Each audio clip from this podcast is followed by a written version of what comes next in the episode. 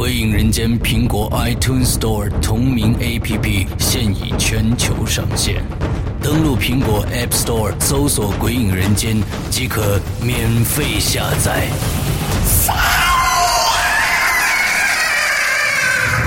《鬼影人间》第一季第二季节目加载最受期待鬼火集，连同封印机密档案三大节目板块，等你揭开神秘面纱。鬼影丛生，魅火舞动，《鬼影人间》苹果 APP 带你感受身临其境的恐惧异度空间。呵呵，你敢来吗？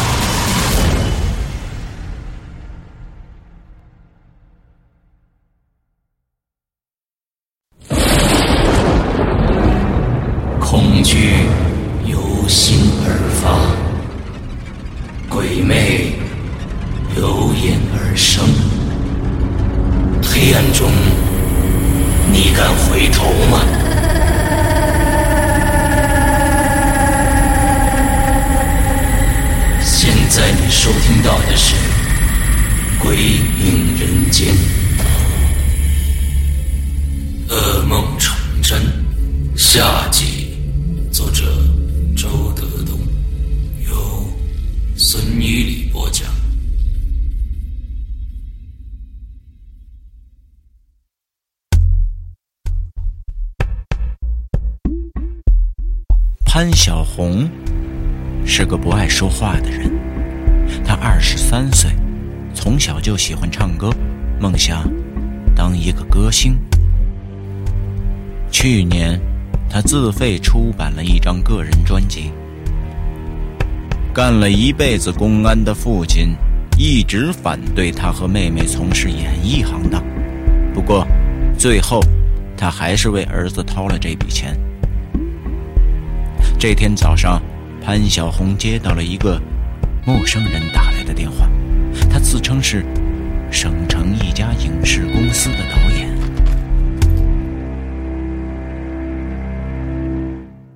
我们正准备拍一部十二集电视剧，名字叫做《噩梦成真》，想请你演男一号。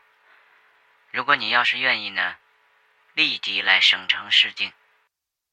潘小红所在的城市离省城一百多公里，他的心兴奋的差点跳出嗓子眼儿。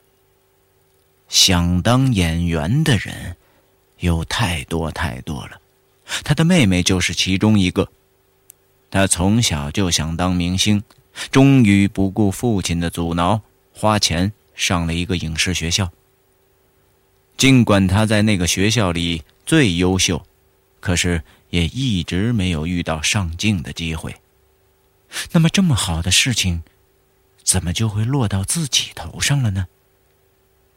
他怀疑是朋友搞恶作剧，逗他开心，就问：“那你是怎么知道我的呀？”猎头公司。那是星探吗？差不多吧。潘小红还是觉得这件事情有点牵强，于是他又问：“可是？”您用什么让我相信您呢？对方居高临下的笑了笑。哼，不瞒你说，现在十几个人都在竞争这个男一号，其中还有很有名的演员。可我们只想找一个从没有演过戏的人，而且不排练，直接实拍。我们想追求一种真实的效果。我们从猎头公司提供的资料上看到你的资料和照片，觉得你比较合适。如果你要是不愿意，我们还可以再找人，没关系的。潘小红急忙说：“呃，那什么时候报道？”别急，我们先谈谈片酬。潘小红没想到还有钱。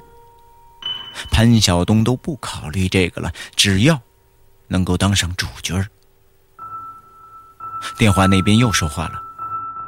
由于这部电视剧的特殊性，它拍起来耗资巨大，因此演员的片酬就相对低一些。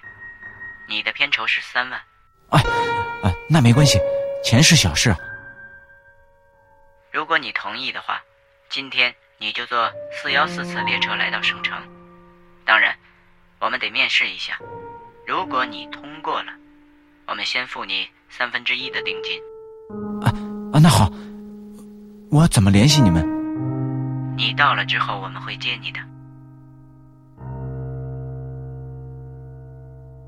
当天，潘小红就悄悄整理好行装，急切的踏上了开往省城的火车。他没敢对父亲说实情，只是说去省城看同学。他想等他通过面试之后，正式和剧组签了合同，再把这件事情告诉他。走出了火车站，潘小红东瞅瞅西看看，不见有人接他，正愣着，一辆黑色的轿车停在了他的面前。车窗慢慢的摇下来，露出一张女人的脸。这个女人戴着一副墨镜，脸上好像擦了很多的粉。他看她第一眼就觉得有点面熟。这个女人说：“上车吧，我就是。”潘小红迟疑了一下，上了车。后排坐着两个年纪挺大的男人，都戴着墨镜，一言不发，他们的神情一点都不和善。那个女人一边开车一边对潘小红说。这部影片的内容分两条线索，一个是你，你走进我们的摄影棚，其实就是走进了一种惊险的生活；而另外的那个女主角和你不一样，她什么都不知道。我们让她生活在一个巨大的摄影棚里，就好像在梦里一样，他无法让自己醒过来。你不能半途而废，否则不但拿不到一分钱。还要赔偿我们的全部损失，因为我们要换演员，一切都得重来，你明白吗？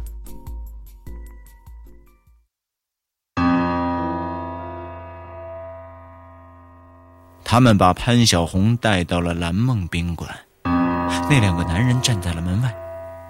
那个女人进了房间，他坐在沙发上，他突然对潘小红说。你有没有觉得，你见过我？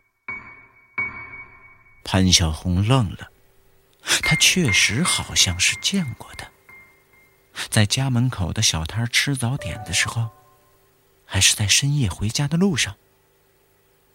潘小红怎么都想不起来了，但是似乎就是觉得有些面熟。哦，我我好像见过你。我跟踪你很多天了，你你为什么要跟踪我？潘小红不解的问着。考察呀。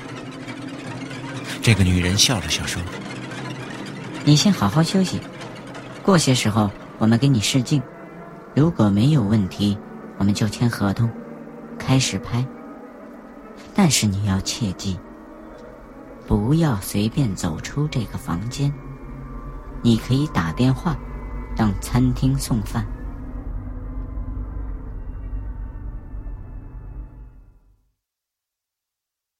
这个女人走了之后，潘小红开始怀疑这一切的真实性了。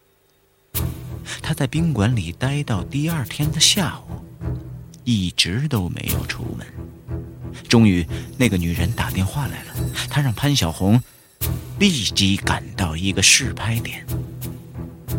潘小红打车来到那条偏僻的街道，见到了这个女人。她还是戴着那副墨镜。潘小红一直不曾见过她全部的脸。那两个年龄很大的男人依然在他的左右，都戴着墨镜，身份不明。他们也不说话，表情。依然是不和善。那个女人说：“你在这个戏里的角色，是一个被逼上犯罪道路的小伙子。今天，我们先试几个镜头，看看你的感觉。”他说完，那两个身份不明的人开始忙碌了。他们从一个工作车上抱出了摄像机，开始连接电线。那个女人指了指路边一个卖煎饼的女人，说：“这是第一个实拍点。那个穿黄衣服的是我们的演员。你走过去，拿起一个煎饼就走，他会追上你要钱。你狠狠地把他推倒在地，撒腿就跑。明白了吗？”“，好的，导演，我明白了。”就这样。潘小红按照导演的指令，当了一回无赖。他一点都没有紧张的感觉，尽管他知道摄像机一直在拍着他。导演对他的表现似乎很满意，只是那个女演员有点委屈，因为潘小红把她摔得太重了。戴墨镜的这个女人又说话了：“厅长。”一会儿还有一个穿黄衣服的女人，在马路对面的假肢厂大墙下出现。她拎着一个黑皮箱，鬼鬼祟祟的样子。她也是我们的演员，扮演女贼。你的任务是，你黑吃黑，跑过去用刀刺进她的腹部，她惨叫一声躺下来。你很害怕，手不停的抖，拿了几次。才拿起他的黑皮箱，然后仓皇的逃离。我说的明白吗？哦，我明白。尽管导演告诉他那刀子是伸缩的，可是当潘小红把刀子刺进对方腹部的时候，他的心都缩紧了。这一次，那个女导演好像并不太满意，她认为潘晓红的表情太假了。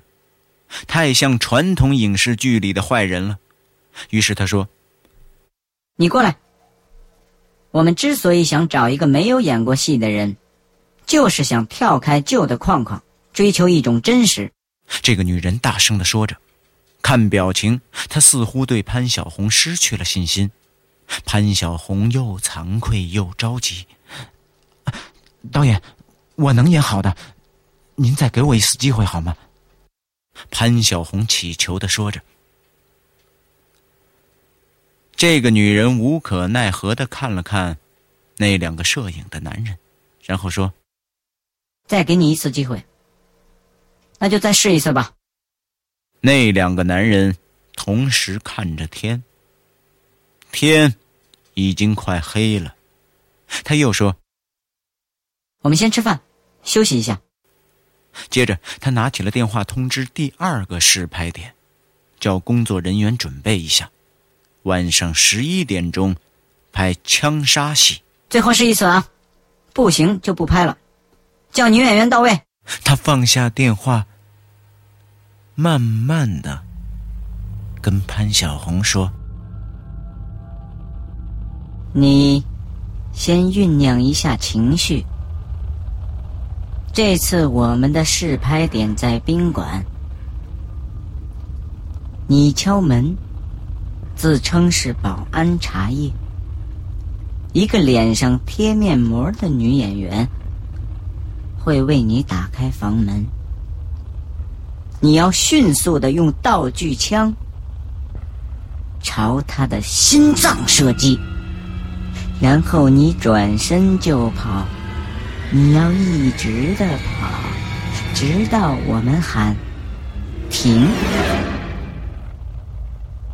这次为了消除你对镜头的紧张感，我们把摄影机的镜头隐藏起来。你不要总想着有摄像机在拍你，也不要想着自己是在拍戏，你就当自己是。真的在杀人，这样，你的脸上就会表现出惊恐和紧张，这样才逼真。我的话你明白吗？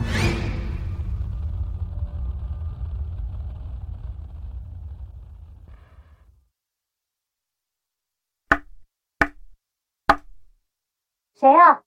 茶叶。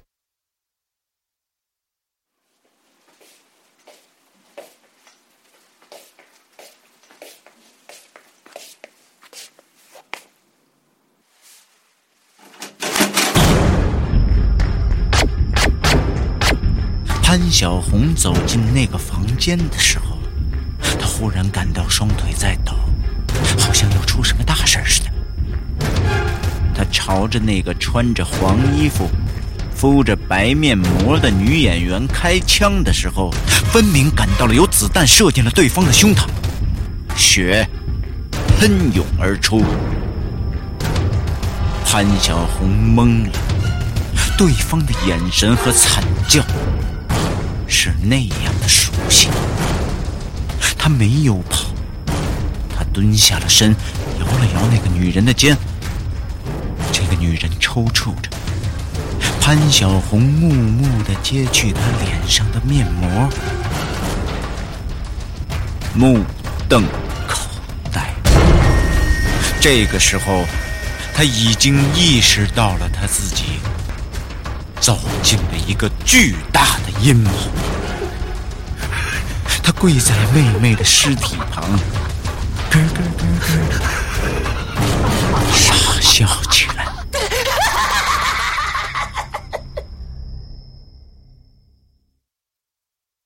潘小红很快被警察逮捕了。潘小红神情呆滞，话语离奇：“你为什么要杀你妹妹？”谁杀我妹妹了？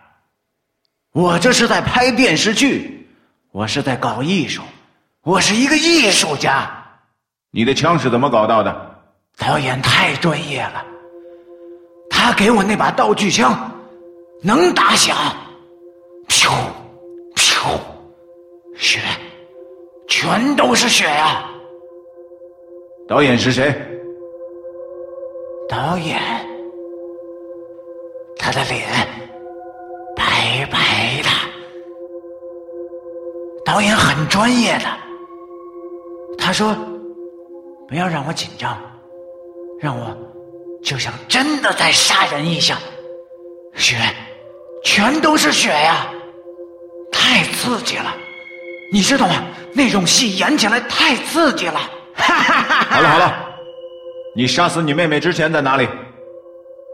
我先抢了一个女人的煎饼，然后我就把她推倒了。她说很疼，我跟她说对不起对不起。接着，我慢慢的抽出了刀子，我插进了这个女人的心脏，但是他又活了。哈哈，哎，你没看见？他们穿的黄衣服。红衣服。警方怀疑潘小红精神失常了。为了确定他作案时行为的责任能力，警方带他到市精神病院司法鉴定科进行智力测定。第一项叫做定时能力。今天星期几？星期一。现在是几月？八月，今天是多少号？十三号，不，十三号。三万？什么三万？报酬。他们说我是男一号，他们给我三万。今年是哪一年？一九七九年。是吗？是。他比我小两岁。小时候啊，我总哄着他，他一哭，我就把她抱在怀里，说：“好妹妹，别哭了，有哥哥在呢，别人不会欺负你的。”第二项。定向能力。你从什么地方来？宾馆。你现在在哪里？我在医院。我妹妹受伤了，我得给她止血。她流了好多的血啊，我手都在。第三项，鉴定记忆和逻辑思维程序。请你顺背六五九，六五九，倒背六五九，六五九，我要你倒背。六五九。现在你大声从一数到十，然后再顺背三二九。好的，一、二、三，开始。你要慢慢的，慢慢的，对，就这样，四、五、六、七、八、九十，对。一九七九，九加三等于几？他们说是十二级。三十二加二十三等于几？就在蓝梦宾馆。与快对应的概念是慢，与上对应的概念是什么？我要。慢慢的酝酿情绪，因为我们晚上要拍枪杀戏。好了好了，与软相反的是什么？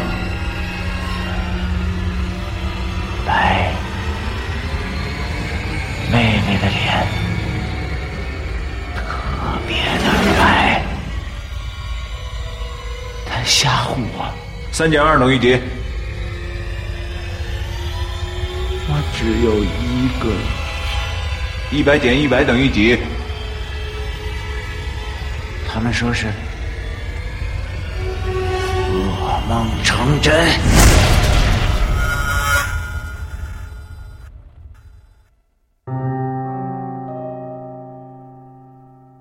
这是一个真实的案例。我根据这个案例写了一篇恐怖小说。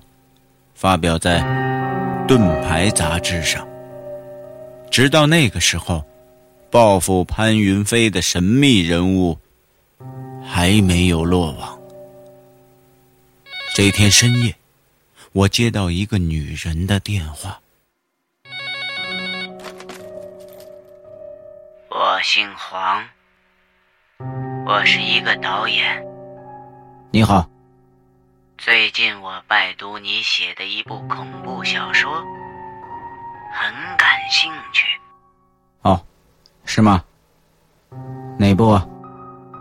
噩梦成真。这个时候，我忽然想起小说中的那个女导演，就姓黄。我一时不知道这是巧合呢，还是恐怖。从作品中蔓延到了现实中。你想干什么？我想把它拍成一部十二集的电视剧，名字就叫《噩梦成真》。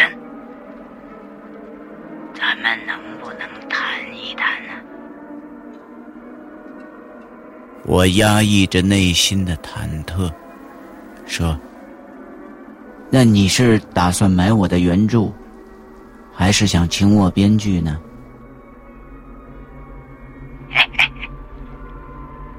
我想请你做主演。你不是开玩笑吧？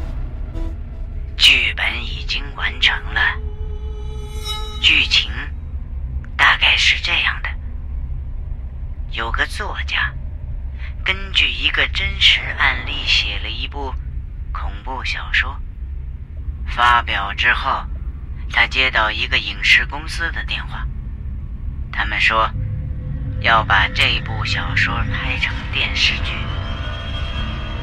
打电话的这个女导演，竟然和小说中的那个女导演一样，都姓黄。作家感到这件事情有点蹊跷，接着，黄导演就邀请他面谈合作的事情。他再三考虑，决定单刀赴会。黄导演让他到了省城之后，就住在案件中的蓝梦宾馆。我陡然好像看见两个背影，一个是疯了的潘小红。一个是死了的潘晓东。他接着说：“这个电视剧从现实到虚构，从虚构又回到现实，一开始就充满了悬念。你就扮演那个作家，或者说……”你就扮演你自己，你愿意吗？我愿意。我重重的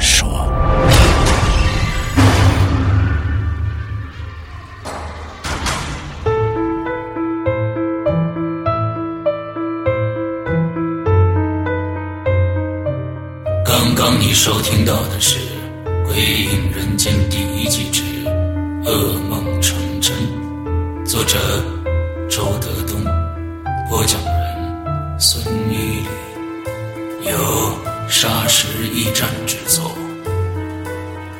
下周五晚二十三点五十九分，请继续。